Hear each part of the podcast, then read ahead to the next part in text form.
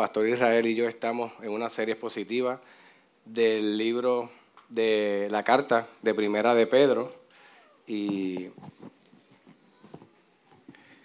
hoy vamos a estar eh, exponiendo el capítulo 4, versículo del 1 al 11 y quisiera, ¿verdad? brevemente, estamos en, en un contexto donde Pedro le está escribiendo a unos creyentes que son gentiles de una región en Asia, en Asia Menor, lo que hoy se conoce como Turquía, una región bastante grande, eso le está escribiendo a varias iglesias y el ambiente que hay es un ambiente tenso, un ambiente de persecución, un ambiente donde los creyentes están experimentando sufrimiento, están experimentando pruebas, pero de la misma forma podemos ver cómo Pedro lo ha ido informando, lo ha ido, eh, le ha dado, ¿verdad? le ha ido compartiendo, según el Espíritu Santo le, daba Pedro para escribir, para que ellos pudieran entender que en medio de ese sufrimiento y de esas pruebas, la gracia de Dios estaba con ellos, igual que con nosotros en cada, en cada prueba de nuestra vida.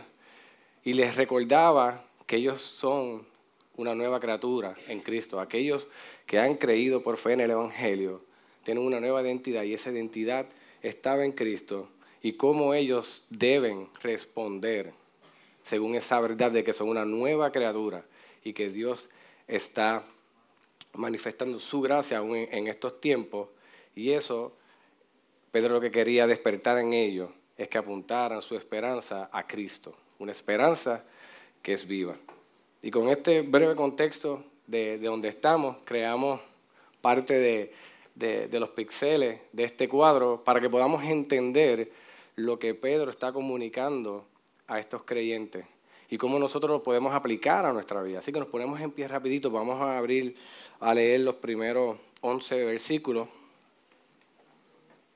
Primera de Pedro, capítulo 4.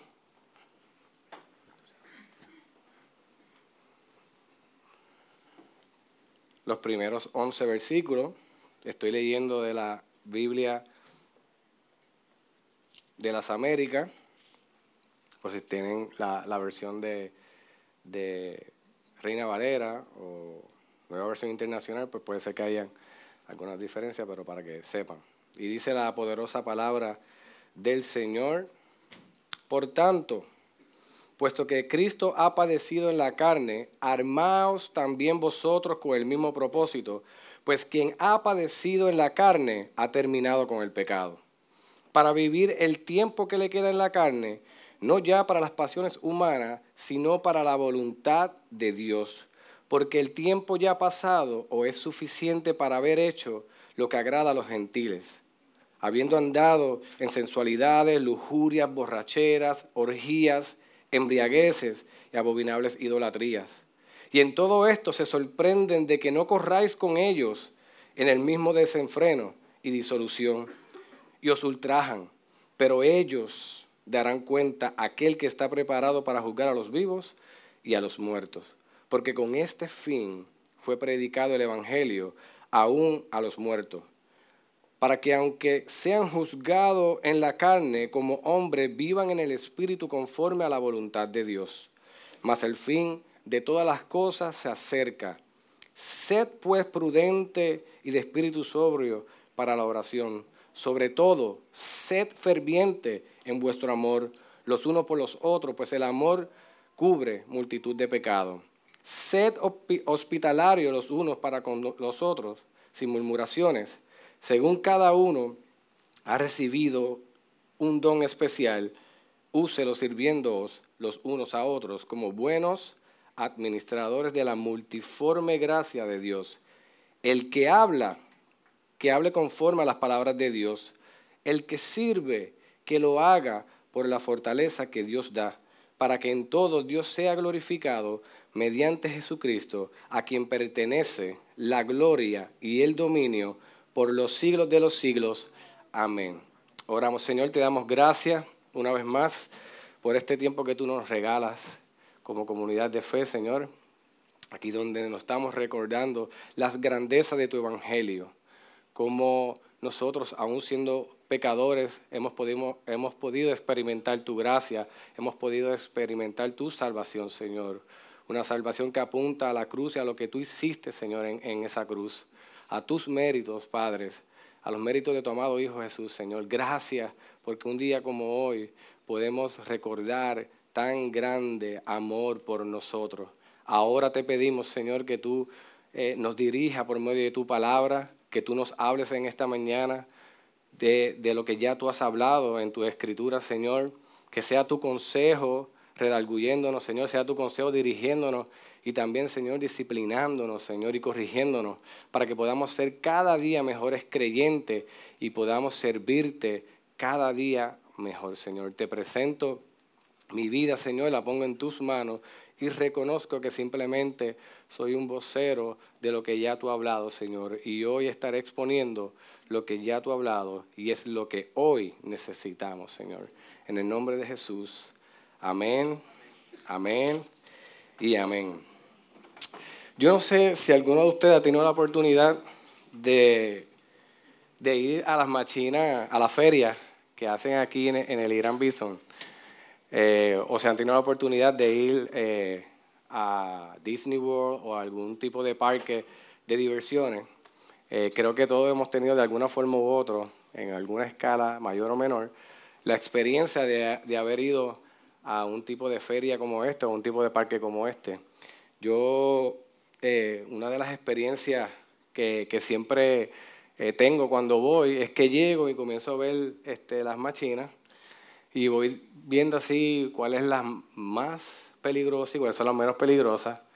Y yo recuerdo una vez que estaba en la feria, pero aquí de la que es de Puerto Rico, que tú sabes que esas máquinas están garantizadas un 50%. Entonces, pues ya ahí no es como, como cuando tú vas a Disney World, a Busch Garden, que tú te montas, porque tú sabes que todas las noches hay un ingeniero que setea este, esa, esa máquina. Pero aquí en Puerto Rico, lo que llegó, lo que, lo lo miran, lo pintan, le echan un poquito de grasa, etc. Y, yo, y recuerdo una vez que llegué y dije, me voy a montar en todo menos en aquella. Porque la veía unos movimientos un poquito este, drásticos y teniendo conciencia de que obviamente el mantenimiento no es el mismo. Y durante la noche voy pasando de machina en machina hasta que llego cerca de esa machina y cuando miro a la fila veo este único niño, flaquito, indefensa, haciendo la fila de la machina. Y yo dije, no puede ser que este niño que está aquí vaya a hacer la fila para la machina que yo no me voy a montar. Pero ¿qué pasa? Veo al niño que se monta en la machina y veo que eso está rantando. Y digo, no, yo me tengo que montar aquí, yo no me puedo quedar con esta.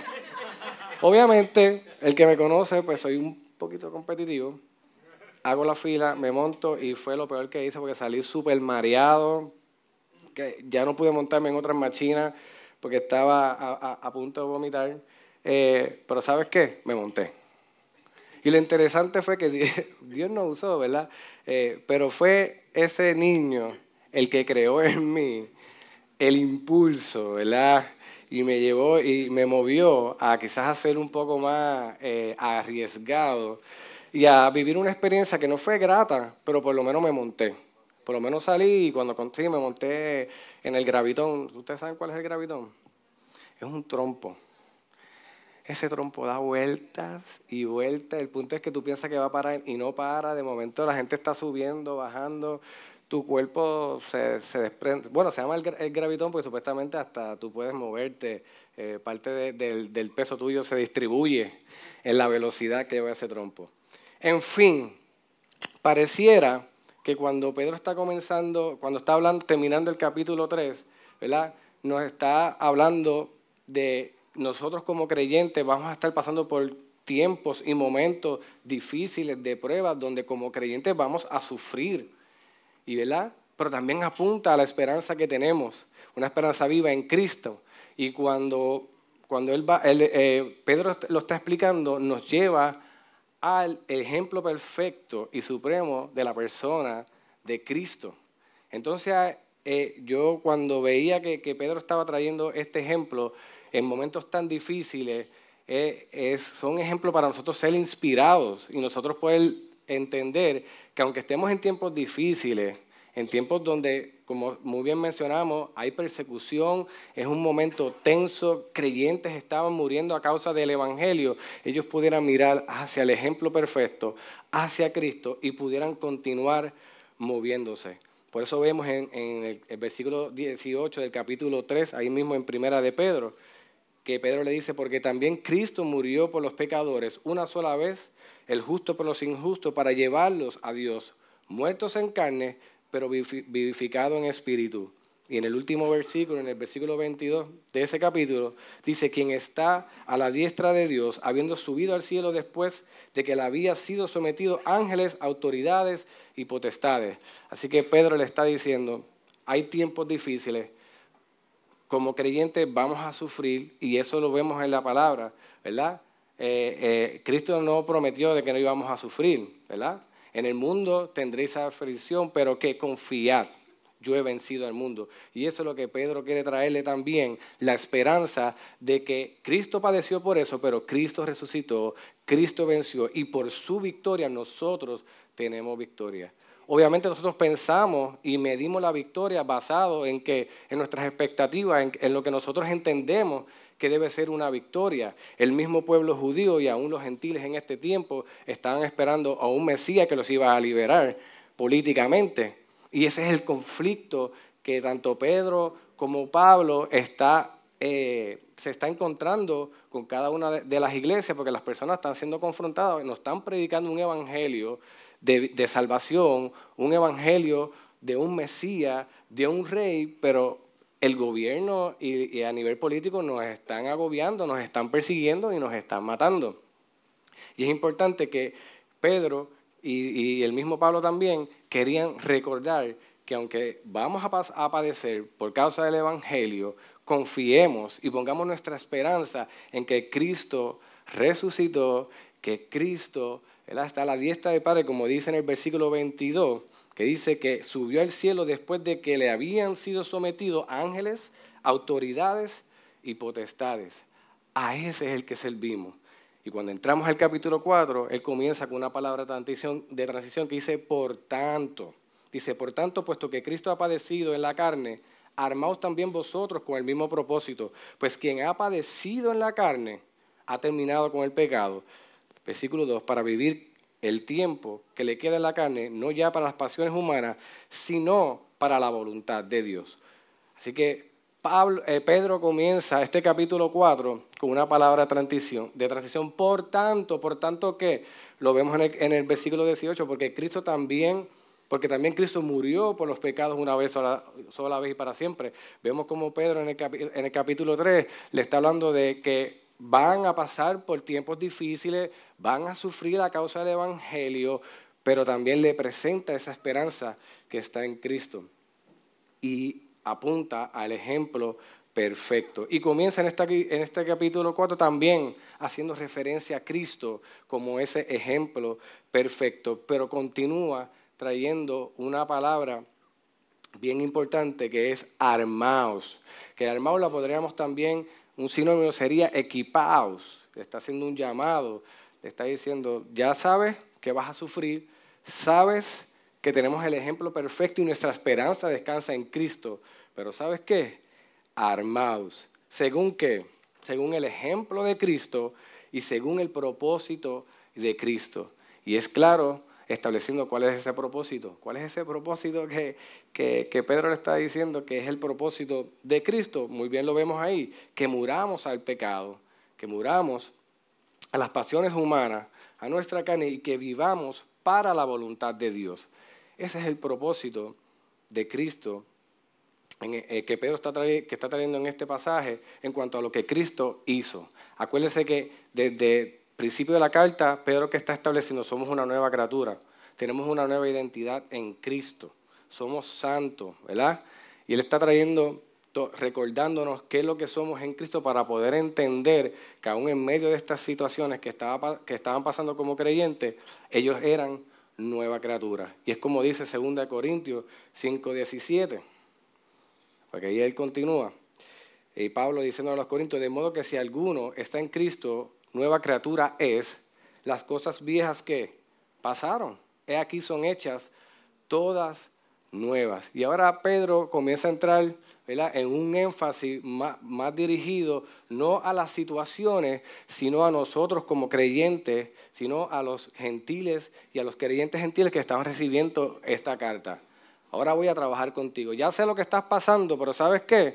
Todas esas situaciones tienes que mirar y descansar y poner tu esperanza en aquel que venció, que es Cristo. Pero nosotros ahora como creyentes tenemos que abrazar que somos nueva criatura, pero también abrazar que las cosas viejas que pasaron y aquí son hechas todas nuevas. Yo recuerdo mi primer empleo, eh, que fue formal, en el nuevo día. Yo venía de la universidad, quizá alguno de ustedes podrá tener su recuerdo de su primer empleo, ya sea que venía de la universidad o de la escuela, pero uno llega y lo primero es que uno tenía que ir, uno va con corbata, camisa como yo hoy, este, así calado, uno llega al trabajo y se encuentra con una cultura nueva. Y obviamente uno comienza a luchar con las costumbres que uno tiene y uno trae de la universidad y de esta vida que no tiene responsabilidades. Pero de momento te encuentras en un lugar de empleo nuevo, donde la gente te está diciendo qué es lo que tienes que hacer, te están dando nuevas responsabilidades y durante esos primeros días, quizás meses, Quizás algunos, el primer año tú vas a estar luchando con las malas costumbres que tenías antes, quizás con, con la forma de tú vestir, con la forma de tú hablar. Ya en el trabajo tú no puedes hablar como quizás tú hablabas en la universidad. Mira, brother, que... No, tú tienes que tener un vocabulario profesional para que entonces tú puedas reflejar ¿verdad? Lo, que realmente ellos están esperando de ti. te están contratando para que tú des unos servicios y para que tú te proyecte como un verdadero profesional.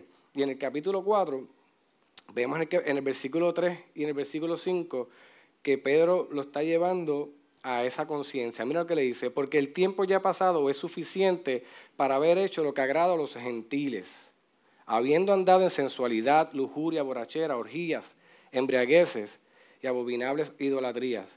Y en todo esto se sorprende de que no corráis con ellos el mismo desenfreno de disolución y os ultrajan, para que ellos, pero ellos darán cuenta de aquel que está preparado para juzgar a los vivos y a los muertos. Y pareciera que estuviésemos escuchando a, Pablo en, en, Segunda de Corintios cuando dice las cosas viejas pasaron, aquí son hechas todas nuevas.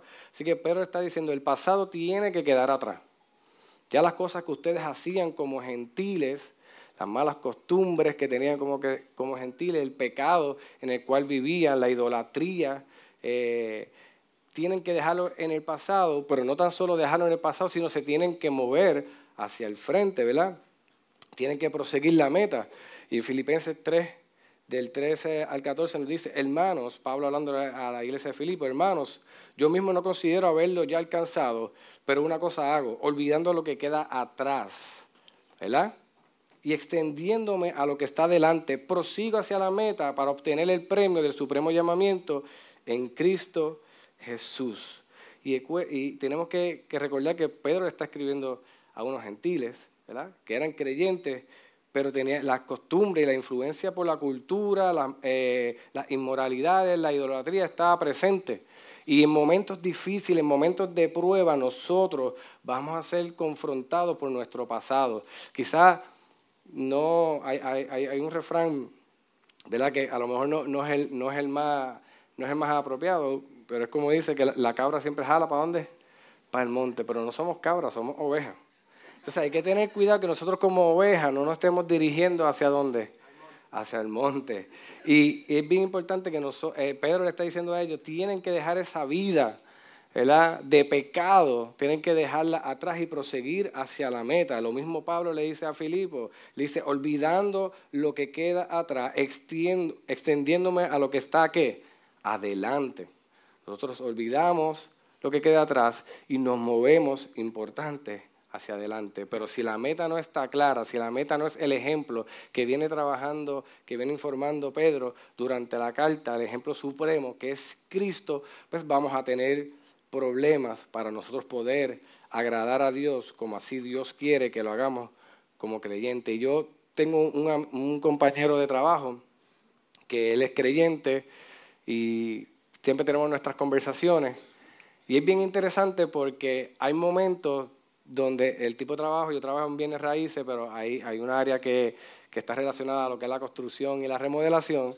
Es bien interesante el tipo de personas que trabajan, son personas ¿verdad? que están todo el tiempo, trabajan, son fajones, pero todo el tiempo están velando por su respeto, ellos establecen los límites, eh, tienen una, una broma y unos relajos que yo tengo que estar todo el tiempo pendiente a ellos, porque si no, obviamente el ambiente lo cambia y, lo, y nos lleva hacia otros resultados que no es lo que queremos. Pero este amigo mío, que yo estoy ahí trabajando con él para disipularlo correctamente, eh, tuvo una situación en la cual esta otra persona, pues, no tuvieron un problema de comunicación y él se alteró. Y yo lo saco aparte, mira, ¿qué pasó? Este, porque tú reaccionaste de esta manera. Y él dice, no, es que yo soy cristiano, pero yo tengo un límite. Yo soy creyente, ¿verdad? Pero hasta aquí llegamos. Aquí yo tengo que establecer la línea. Y yo le dije, pues sabes qué, ese era el momento para, en vez de tú establecer la línea, tú proyectar el evangelio que tú dices y le profesas a ellos que tú vives, a ellos que tú vives. Y lo desperdiciaste. Y él, no, pero es que tú sabes, yo tengo que poner mi respeto, porque es que si yo no pongo una línea, ellos la van a pasar y me van a coger de mango bajito. No, ese es el tiempo donde tú lo llevas en amor, pero también le muestra que tú no vas a ser como ellos.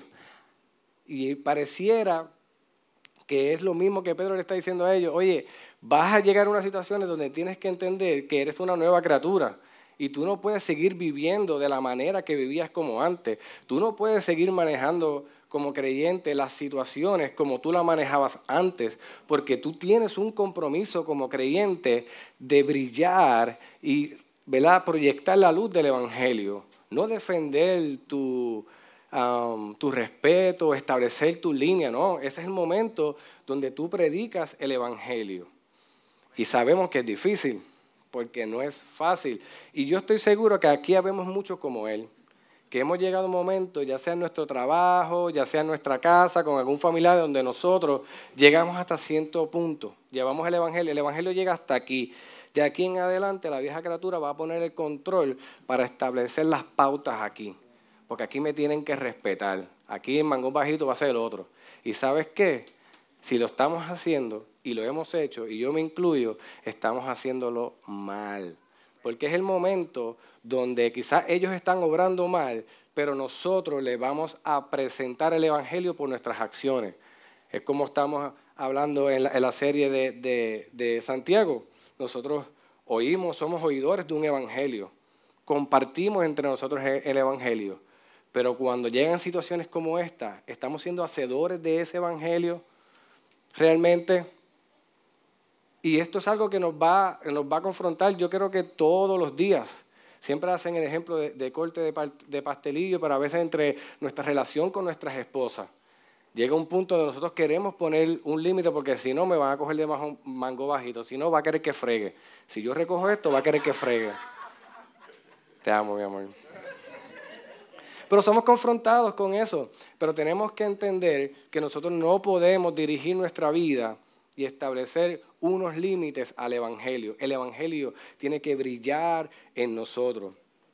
Y hoy día nosotros como creyentes estamos amenazados por esas influencias también y tenemos que estar alerta, pero tenemos que entender que somos nuevas criaturas y que el Evangelio tiene que brillar en nosotros en todo momento. No vamos a coger la lámpara y la vamos a poner debajo ¿verdad? de la mesa en momentos que nosotros entendamos que, ¿verdad? que tenemos que poner eh, nuestro respeto primero. Por eso vemos en el versículo 4 que no tan solo le dice tienes que dejar esto atrás, sino vas a ver que los mismos gentiles de donde tú vienes, que están observando, se van a sorprender del cambio de tu vida. Y no tan solo se van a sorprender del cambio, sino que también muy probable que te vayan a insultar. Ahí dice la palabra ultrajar. Eh, en esta versión eh, busqué otro sinónimo, puede ser insultar. También eh, otro sinónimo de ultrajar pues va, va a una experiencia más invasiva. Pero me gustó ese, ese sinónimo de insultarán. y me acordó un testimonio que, que mi papá me contó. Él se convierte al Señor. Eh, mi papá, para que sepa, mi papá era ateo. Mi papá no creía en el Señor. Mi papá, las oraciones que tenía con el, Señor era de desafío al Señor. Mi papá decía, si tú eres Dios, y ahí le mandaba un desafío. Y yo no creo en ti, y le gritaba a mi abuela, que era una, eh, mujer católica devota, de todos los domingos y hacía todos los rituales. Eh, y ahí le decía dos o tres cosas a, mi pobre abuela, pero de ahí Dios lo saca. El Evangelio llega a su vida y lo que en un momento para mi papá era locura, llegó a ser poder de Dios. Y eso solamente lo puede hacer el Señor y el Evangelio. Por eso el milagro más grande que nosotros podemos eh, profesar y nosotros confiar es el milagro de la salvación que un día estábamos muertos en nuestros delitos y pecados, y si no llega a ser porque el Espíritu de Dios y su palabra nos revive, nosotros no pudiésemos responder ni disfrutar de vivir el Evangelio en nuestras vidas. Y recuerdo que él dijo, pues yo voy a ir hacia los amigos que tengo y le voy a predicar el Evangelio. Rapidito. Gracias a Dios por Jesucristo, que el Espíritu Santo le dio convicción de que no fuera. Porque a veces nosotros nos, nos convertimos, somos nuevos creyentes y nos queremos comer el mundo, pero tenemos que buscar la sabiduría de Dios. Y la sabiduría de Dios es que nosotros comencemos a pasar un tiempo de conocer a Dios, de discipulado y de madurar para entonces nosotros poder compartir el mensaje. Hemos recibido un mensaje, pero lo estamos digeriendo. Dice la palabra que en, esos primeros pasos somos como niños. ¿verdad? Somos niños espirituales que lo que vamos a poder digerir eh, es, la, leche espiritual. Pero gracias a Dios que esperó siete meses, llegó a ese lugar, cuando llegó, ellos vieron el cambio en él y ellos estaban sorprendidos del cambio de mi papá, pero a la misma vez comenzaron a insultarlo, comenzaron a decirle, te doy dos semanas, eh, comenzaron a decirle, el, Dios que tú le sirves no existe, y comenzaron a caerle encima bien fuerte. Él logró por lo menos sembrar la semilla del Evangelio, dar su testimonio, ellos lo pudieron ver y se fue. Pero de camino a su casa, él me cuenta que le da gracias a Dios por no haber ido esa primera semana. Porque usted, se imagina esa primera semana coger ese aguacero, quizás hubiese tenido otro final. Y de la misma forma, Pedro está diciendo A, a, nosotros y a los creyentes de Asia Menor, de tenemos que abandonar nuestra vida pasada, ¿verdad? movernos hacia adelante y nos vamos a encontrar con personas que nos van a acusar, con personas que se van a sorprender por nuestro cambio, pero también nos dice en el versículo 5, no te preocupes porque ellos le darán cuenta a Dios. Así que lo más importante es que nosotros podamos entender que debemos desechar nuestra vieja criatura, movernos hacia el blanco eh, y hacia el, hacia el supremo premio, que es nuestro Cristo Jesús, entender que vamos a ser confrontados por este cambio en nuestra vida, porque el mundo no va a entender por qué tú has cambiado, porque para el mundo, de la misma manera que para nosotros el Evangelio de la locura, va a ser locura ver el cambio en ti. Pero nosotros no podemos dejarnos llevar por lo que en lo externo las personas comiencen a atacarnos a nosotros a causa del Evangelio. Y Pedro lo está trayendo porque estamos en un ambiente tenso, un ambiente donde no todo solo el gobierno lo está persiguiendo, sino que también los mismos gentiles, las mismas personas están en contra de lo que está, del avance del Evangelio. Y ver a estas personas que antes estaban perdidas en una nueva vida, obviamente despierta en ellos la envidia. En el versículo 6 nos dice, Continúa Pedro diciendo, porque con este fin fue predicado el Evangelio aún a los muertos, para que aunque sean juzgados en la carne como hombres, vivan en el Espíritu conforme a la voluntad de Dios. Y mira qué interesante, porque con este fin predicado, predicado que el Evangelio aún a los muertos, y estos muertos que Pedro está hablando son personas creyentes que murieron eh, en días, meses o años antes muy probable a causa del Evangelio o de alguna otra forma. Acuérdate que estamos en tiempos de la iglesia primitiva, tiempos muy cercanos, años muy cercanos a, la resurrección de Cristo y al nacimiento de la iglesia, se está presentando a, Cristo como Mesías, a Cristo como Rey, y que Cristo viene por segunda vez a consumir, ¿verdad? A, establecer la consumación de todas las cosas, donde todos serán juzgados y sus promesas para sus hijos serán manifiestas a plenitud. ¿Y qué pasa? Ellos están recibiendo este mensaje, pero están viendo que creyentes, amigos, familiares creyentes están eh, muriendo a causa del Evangelio o están muriendo. Y, Pedro quería este, traer este contexto de lo que es el propósito del Evangelio, aún aquellos que habían muerto a causa del Evangelio, tranquilo, porque el propósito de Dios es que vivamos conforme a la voluntad de Dios, según la dirección del Espíritu Santo, aún aquellos que murieron, que a lo mejor murieron en la carne, pero a causa de haber creído y respondido al Evangelio en ese tiempo, en este tiempo se encuentra la presencia del Señor, viviendo una vida en el Espíritu juntamente con el Señor. Y Pedro quería traer esta exhortación a ellos porque eran tiempos muy difíciles Podría ser, como pasa muchas veces, hay un temblor que vemos en Facebook. Los tiempos se están acabando. Ya, ya viene el Señor, la segunda venida, arrepiéntete, comienzan a utilizar un evento catastrófico para traer un evangelio de temor. Y eso no es así. Lo que nos debe motivar e impulsar a nosotros a buscar al Señor no es el temor a la muerte, no es el temor al castigo, sino es el mismo Señor y Salvador Jesucristo. En Él nos deleitamos y en Él comprendemos que los que no están en Él necesitan escuchar el Evangelio. Y corremos hacia ellos y entendiendo que del poder del Evangelio y de la palabra que estamos llamando le predicamos a ellos, pero no impulsados por el temor, todo lo contrario, impulsados por la esperanza que tenemos en Cristo, porque Él venció. Y es bien interesante porque Pedro de venir, ¿verdad? Como en, los capítulos anteriores, de hablar de, de, lo que está ocurriendo externamente, está yendo al corazón de cada uno de los creyentes. Y en estos primeros seis versículos, él comienza a trabajar con el pecado y, a trabajar con el corazón de nosotros en nuestra humanidad, pero comienza a apuntarnos, como siempre, a nuestro Señor y Salvador Jesucristo.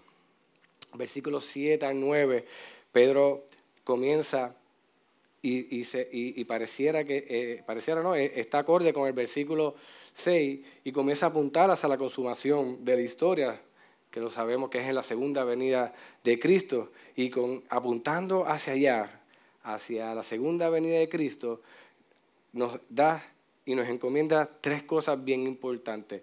Número uno, sé prudente y sobrio para la oración. Y esto es bien importante en la vida del creyente. Primero ese versículo, aléjate de aquí y prosigue hacia Cristo. Y una vez en Cristo, vive de esta manera, prudente y sobrio para la oración. Mira lo que dice Mateo 6, 7. Y al orar, no uséis repeticiones sin sentido como los gentiles, porque ellos imaginan que serán oídos por su palabrería. Y Pedro le hace un llamado a que a que tengan una vida de oración, pero no cualquier vida de oración. Y el problema es que nosotros a veces caemos en la trampa de quizás no valorizar o menospreciamos lo que realmente representa la oración. Yo quiero que usted sepa que en un momento dado nosotros no podíamos tener la libertad de poder hablar con Dios. Había un velo que dividía nuestra relación con Dios y solamente una persona una vez al año podía pasarlo. Pero por medio de la obra de Cristo la cruz del Calvario, una obra perfecta, ese velo fue rasgado y nos da el privilegio y el milagro de nosotros poder comunicarnos con Dios. La cuestión es cómo nos estamos comunicando con Dios. Estamos siendo prudentes, estamos siendo sobrios, estamos siendo intencionales en nuestra comunicación con Dios. Y si nosotros tenemos una conversación con alguien, no con la pared, se supone que nosotros podamos comprender y conocer a la otra persona, o por lo menos, si no la, no la, no la conocemos, tener la intención de conocerla para nosotros poder ampliar esa relación y poder tener una mejor relación con esa persona. Y eso es bien importante para el creyente porque la oración es de vital importancia para cada uno de nosotros. Un creyente que no ora es un, creyente que está en constante peligro, constante peligro. Va a estar fluctuando como las olas del mar, porque no va a poder ser informado por el Evangelio. Y para nosotros poder tener una mejor conversación con Dios, ¿qué mejor que no usar la misma Biblia? Yo me estoy leyendo un, libro ah, recientemente que, que nos aconseja a orar la Biblia y ha sido de gran bendición. Y, trae un ejemplo de Salmo 23 y a mí me encantó y, el autor comienza diciendo, mira, tú vas a, vas a ir a, un salmo, busca el Salmo 23 y comienza, Jehová es mi pastor, nada me faltará. Y ahí nosotros comenzamos entonces a tener una conversación con Dios. Señor, tú eres mi pastor, tú eres el que me dirige, tú eres el que me corrige, tú eres el que vela por mí y porque tú eres mi pastor, es que yo puedo confiar que nada me faltará, porque tú eres mi pastor. Delicados pastos me harás descansar, confortarás mi alma, porque eres mi pastor, sé que me va a llevar a pastos verdes. Me vas a dirigir a tu palabra, me vas a instruir en el consejo de tu verdad por medio, por medio de tu palabra. Sé que me vas a cuidar, Señor. Y ya nuestra oración, cuando vamos a pedirle al Señor no va a ser conforme a nuestro corazón, ni conforme a los ídolos que podamos tener gobernando nuestro corazón, sino va a ir dirigida según el consejo de a quién le estamos hablando, que es el Señor. Le compartí a Pastor sobre este libro, y él eh, no, sobre, sobre, este libro, pero también de, de, una área de mi vida en la que quiero trabajar. Yo quiero mejorar mi vida, con mi, mi relación con Dios por medio de la oración. Y el problema es que cuando nosotros no tenemos una, vida devocional con Dios en oración, como Dios quiere que la tengamos, nuestras oraciones se van a convertir en oraciones repetitivas. Como decía este, eh, en el Mateo eh, 6, 7, en palabrería. Y uno con buenas intenciones, pero si no nos damos cuenta y comenzamos a pedir lo mismo, a pedir, a pedir, a pedir, a pedir lo mismo, lo mismo, lo mismo, lo mismo. Sin embargo, tenemos a un Dios que no tan solo escucha, sino que ya habló y nos quiere hablar hoy por medio de su palabra. Así que Pedro le dice, sean prudentes y sobrios para oración. Y es algo que Dios nos está llamando en esta mañana. Seamos prudentes y seamos sobrios para la oración. Y es difícil. Tener una vida devocional en oración es difícil, pero con la ayuda del Señor y por su palabra nos va a guiar y nos va a dar exactamente las palabras que necesitamos hablarle al Señor y pedirle al Señor. Y como le vamos a pedir conforme a su voluntad y conforme a su consejo, el Señor nos va a conceder las peticiones. No conforme a mi corazón, ni a mis deseos, ni a lo que yo creo que debe ser. Que lo más probable va a, engrandecer, a engrandecerme a mí como persona o como familia y no va a engrandecer al Señor. Y continúa diciéndole, en, el versículo 7 y 9, continúa diciéndole, fervientes en el amor al prójimo. Sed ferviente en el amor al prójimo. No es simplemente que conozcas que debes amar a tu prójimo, sé ferviente en ese amor. Marcos 12, 30 al 31 dice, y amarás al Señor tu Dios con todo tu corazón y con toda tu alma y con toda tu mente y con toda tu fuerza. Este es el mismo Jesús contestándole una pregunta de estas que vienen con eh, capciosa a uno de los escribas, preguntarle, ¿y entonces cuál es, cuál es el mandamiento más importante? El primero es amarás al Señor tu Dios sobre todas las cosas. Y el segundo es este, amarás a tu prójimo como a ti mismo. Esto de amarnos los unos a los otros no es cuestión de nosotros poder modelar ese amor y que otros puedan ver cómo nosotros amamos a otras personas o cómo nosotros podemos amar a nuestras esposas, sino porque es un mandamiento que el mismo el Señor ha dado y en esto se resume toda la ley. Amamos a Dios sobre todas las cosas y amamos a nuestro prójimo como a nosotros mismos. Y bien interesante, que él, termina diciendo, porque el verdadero amor cubre multitud de pecados. Y qué ejemplo más maravilloso no puede ser Juan 3, Juan 3:16, porque de tal manera amó Dios al mundo que ha enviado a su Hijo unigénito para que todo aquel que en él cree no se pierda, mas tenga vida eterna. Si hoy nosotros podemos amar a Dios o amar a otros porque Dios nos ha amado primero por medio de su Hijo. De tal manera amó Dios al mundo que ha entregado todo en Él. Entregó a su Hijo para que tú y, hoy, tú, tú y yo hoy podamos tener tiempos de oración con Él, para que ese velo fuera rasgado, pero para que nosotros vivamos y respondamos a ese Evangelio en amor unos a otros. Y somos retados en eso, porque somos selectivos a la hora de amar. Amamos condicionalmente, amamos selectivamente, y el llamado que Dios nos hace es aún, es a nuestro prójimo. Y en, otro versículo habla que aún amemos a nuestros A nuestros enemigos si nosotros como creyentes no podemos vivir una vida condicionada ni selectiva, sino conforme al corazón de Dios y conforme al Evangelio. Y esto es algo de día y día. Nos levantamos y le pedimos Señor, Señor, ayúdame a amar a mi prójimo. ¿Por qué? Porque tú lo mandaste. ¿Por qué? Porque tú mamaste primero. ¿Por qué? Porque tú entregaste a tu Hijo por mí en amor. Y en esa conciencia nosotros nos movemos, respondemos en amor a las demás personas, no buscando nuestra propia gloria, sino buscando la gloria del Evangelio y de nuestro Señor y Salvador Jesucristo. Primera de Juan 4. Primera de Juan 4 al 7, 4 del 7 al 11 dice, Amados, amémonos unos a otros porque el amor es de Dios y todo el que ama es nacido de Dios. Acuérdate, somos una nueva criatura en Cristo Jesús y si amamos es porque hemos nacido de Dios y conocemos a Dios. El que no ama no conoce a Dios porque Dios es amor. En esto se manifestó el amor de Dios en nosotros, en que Dios ha enviado su Hijo unigénito al mundo para que vivamos por medio de Él en, este, en esto consiste el amor, no en nosotros, no en que nosotros hayamos amado a Dios, sino que Él nos amó a nosotros y envió a su Hijo como propiciación por nuestros pecados. Amados, si Dios así nos amó, también nosotros debemos amarnos unos a otros. Sed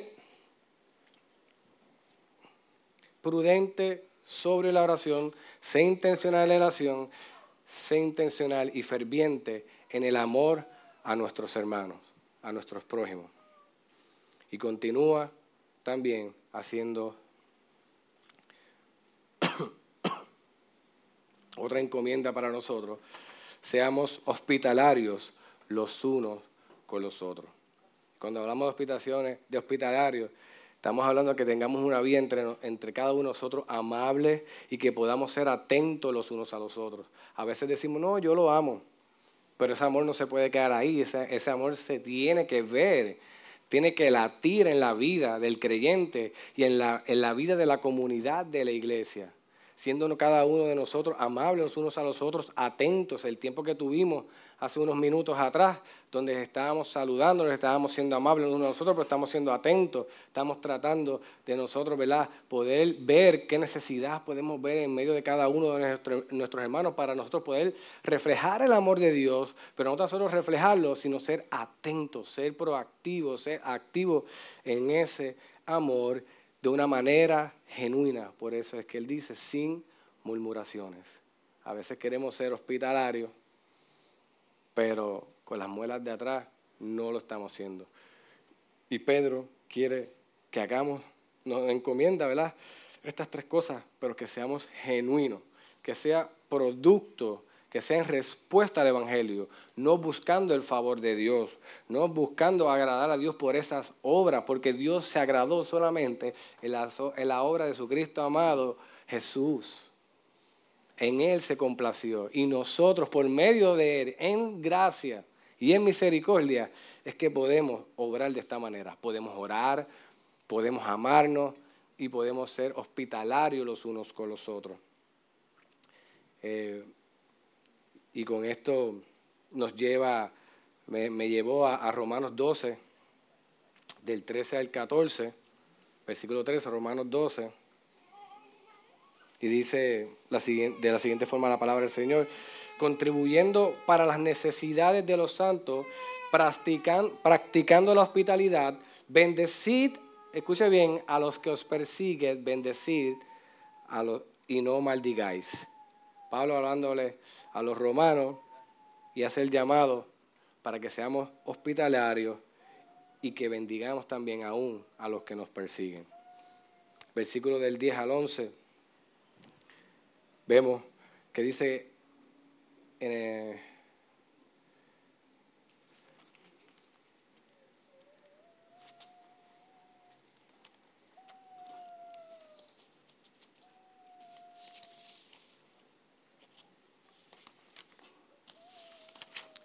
Sed cada uno, según, según, cada uno ha recibido un don especial, úselo sirviendo los unos a los otros como buenos administradores de la multiforme gracia de Dios. Algo que define una compañía, algo que define el éxito de una compañía y que esa compañía pueda seguir hacia adelante es la buena administración. Hay compañías que invierten pero miles y miles de dinero en ser buenos administradores, en ser eficientes en cada una de las cosas que hacen, porque ellos entienden que siendo buenos administradores, ellos van a ser mejores empresas y van de cierto modo, de cierto grado, a garantizar un éxito. Y aquí, a diferencia quizás de las compañías, nosotros eh, lo, lo podemos llevar a diferentes áreas de nuestra vida. Nosotros en nuestro hogar estamos llamados a ser buenos administradores. Tito 1, eh, 1 Timoteo 3, hace un llamado a que seamos buenos administradores. Y si nosotros estamos llamados a ser buenos administradores, nosotros tenemos que coger, tomar eh, este llamado de una, de una forma seria. Nosotros en nuestros hogares tenemos que entender que nosotros no podemos eh, manejar las economías de nuestro hogar como nosotros nos dé la gana nosotros tenemos que entender que nosotros le damos cuenta a Dios por la economía de nuestro hogar. Y si hay algo que está claro es que si nosotros somos buenos administradores de la economía de nuestro hogar, nosotros vamos a tener un hogar saludable. Ya sea que tengas poco o que seas mucho, porque puedes tener mucho y ser un mal administrador. Y de la misma forma puedes tener poco y ser un mal administrador. Así que es importante entender que ser buenos administradores afecta tanto el área de trabajo como nuestro hogar, pero ahora Pedro lo está llevando a nosotros como creyentes. Y dice, seamos buenos administradores de la multiforme gracia de Dios. ¿Y cómo podemos ser buenos administradores de esa gracia? A través de los dones. Dios nos ha dado, como persona y como iglesia, nos ha dado unos dones. Y esos dones tienen que ser bien administrados. E iglesia, estamos llamados administrar correctamente los dones que Dios nos ha dado. Y esos dones tienen un propósito peculiar y específico para que nosotros podamos ser buenos administradores.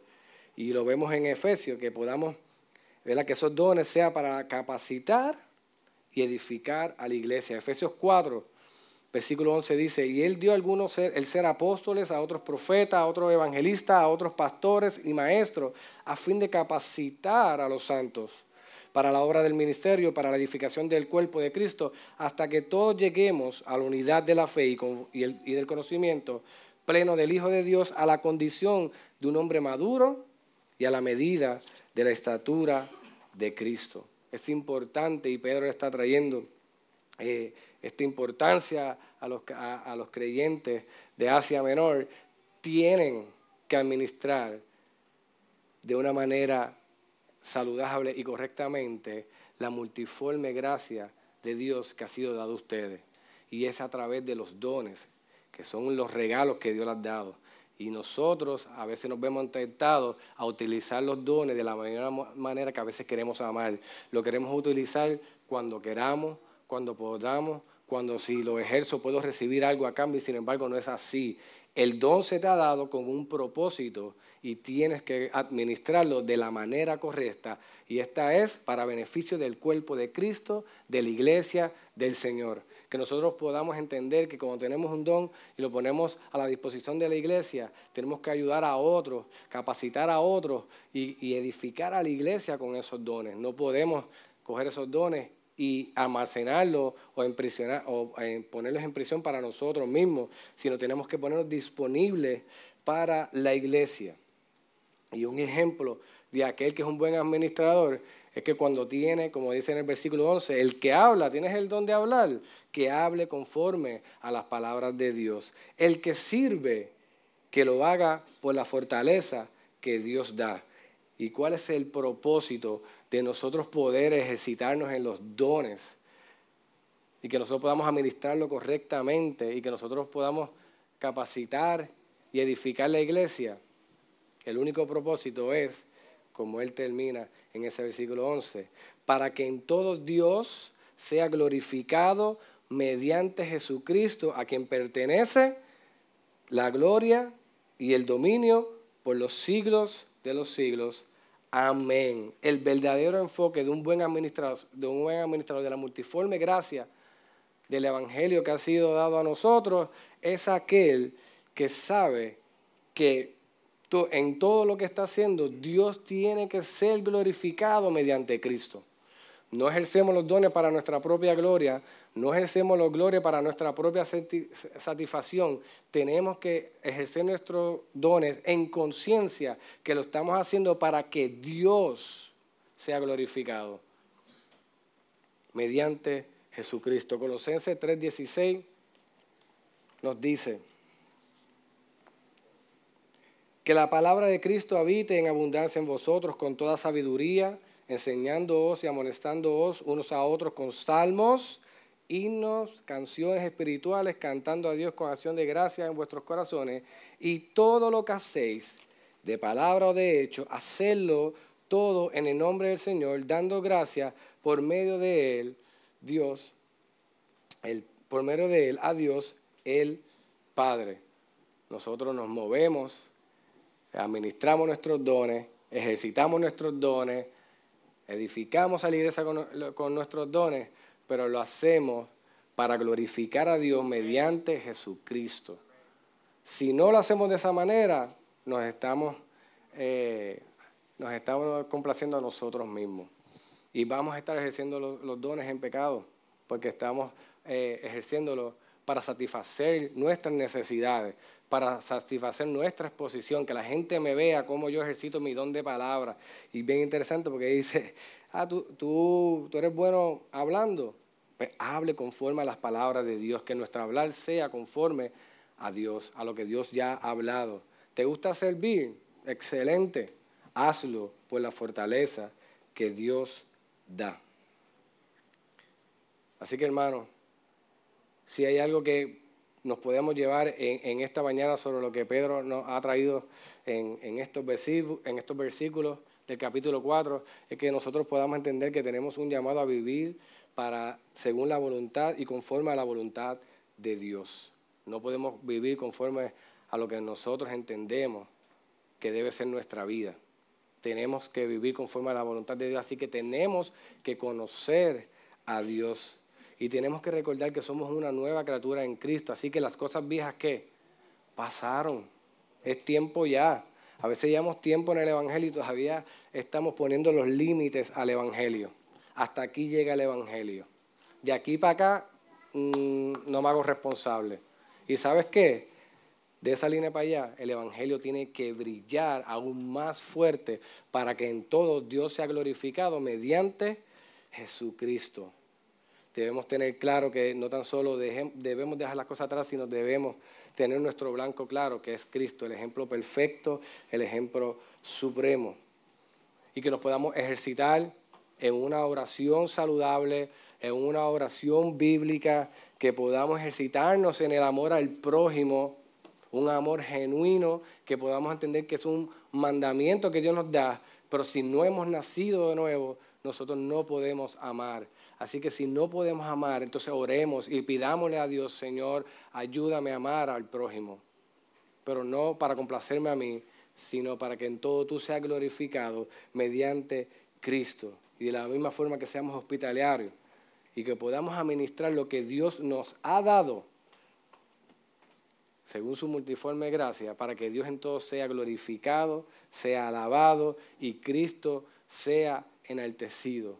Así que vemos una iglesia que está pasando en tiempos difíciles, en persecución, en sufrimiento. Sin embargo, Pedro le está trayendo la verdad del Evangelio y la esperanza del Evangelio para que en medio de la prueba y del sufrimiento que a lo mejor alguno de nosotros estemos pasando, nosotros podamos descansar en la esperanza que es en Cristo Jesús, porque Cristo venció y con Él nos fueron dadas todas las cosas.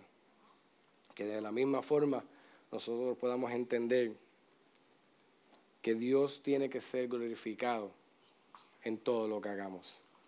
Amén. No sé si, si Wilmy pudiese cantar eh, la canción de Gracias Cristo para cerrar este tiempo donde hemos sido um, informados por la palabra. Yo sé que seguir a Cristo no es fácil. Aceptar el reto de seguir a Cristo no es nada fácil. Pero hay esperanza en Cristo. Y tenemos que vivir en esa, en esa conciencia. Entender que la gracia de Dios abunda y sobreabunda aún en nuestros tiempos, en nuestros tiempos más difíciles, donde nosotros estemos um, sirviendo al Señor, haciendo lo que Dios quiere y veamos unos resultados que no son los que nosotros esperamos. Sin embargo, nuestro llamado no es a cambiar esos resultados, sino a descansar en Dios, en el Dios que adoramos. Adoramos al Señor y, oramos.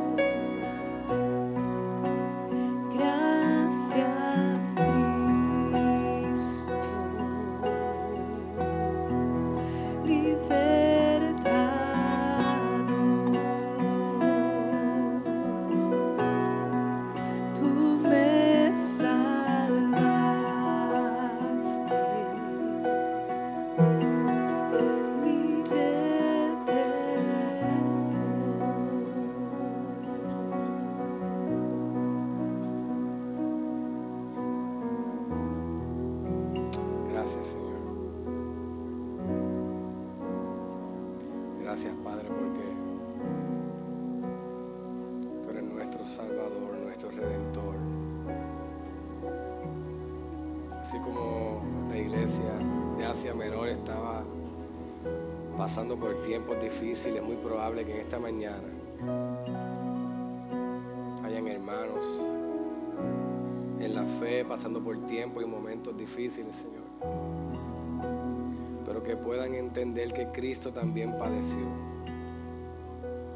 Y padeció hasta la muerte y muerte de cruz.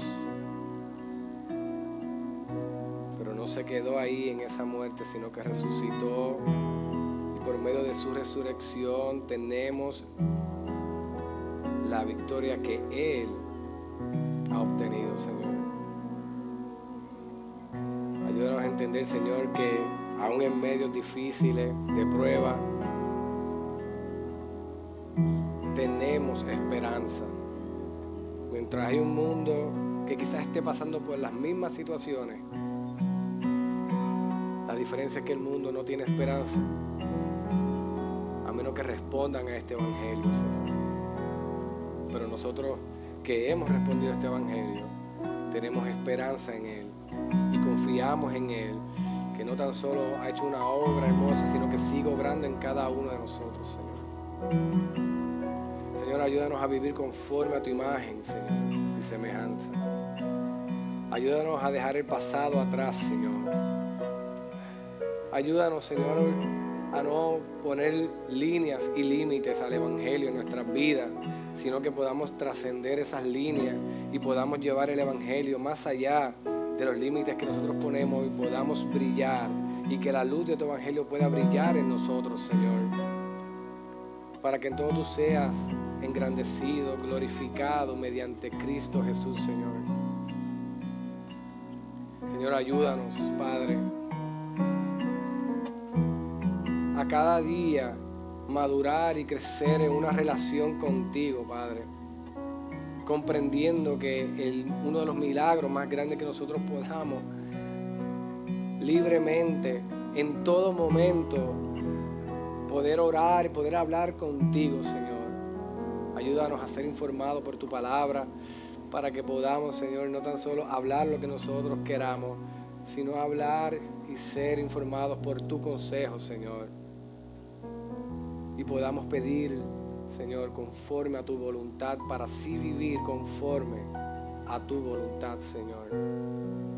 Ayúdanos, Señor, a, a ejercitarnos en el amor a nuestro prójimo no para nosotros eh, beneficiarnos o adquirir algún beneficio, algún elogio, sino que podamos entender que es un mandamiento, Señor, que tú das, en el cual es resumida toda la ley, pero que tiene que nacer de nosotros en respuesta a la obra que tú estás haciendo en nuestros corazones y has hecho, Señor. Señor, te damos gracias, Padre, porque tu palabra ha sido expuesta, Señor y sabemos que no retorna atrás vacía, Señor. Presento a cada uno de los corazones que estamos aquí, Padre. Y si hay alguno que todavía, Señor, no ha dado ese paso de fe, Señor, no ha respondido a este mensaje de poder en arrepentimiento y fe, Señor, yo te pido en esta mañana que así como tú has hecho un milagro en cada uno de nosotros, tú, Señor, lo hagas en ese corazón. Ese es mi deseo, Señor. Y la palabra ha sido presentada, Padre, y confiamos en ella. Ayúdanos, Señor, a ser buenos administradores de lo que tú has puesto en nuestras manos, Señor. No para nuestra propia alabanza, sino para que en todo tú, Señor, seas engrandecido. Para que nosotros no brillemos, sino sea la luz de tu evangelio brillando en nosotros, capacitando y edificando a tu cuerpo, Señor. Gracias por este tiempo. Gracias por tu palabra, Señor. En el nombre de Jesús. Amén. Dios bendiga, iglesia.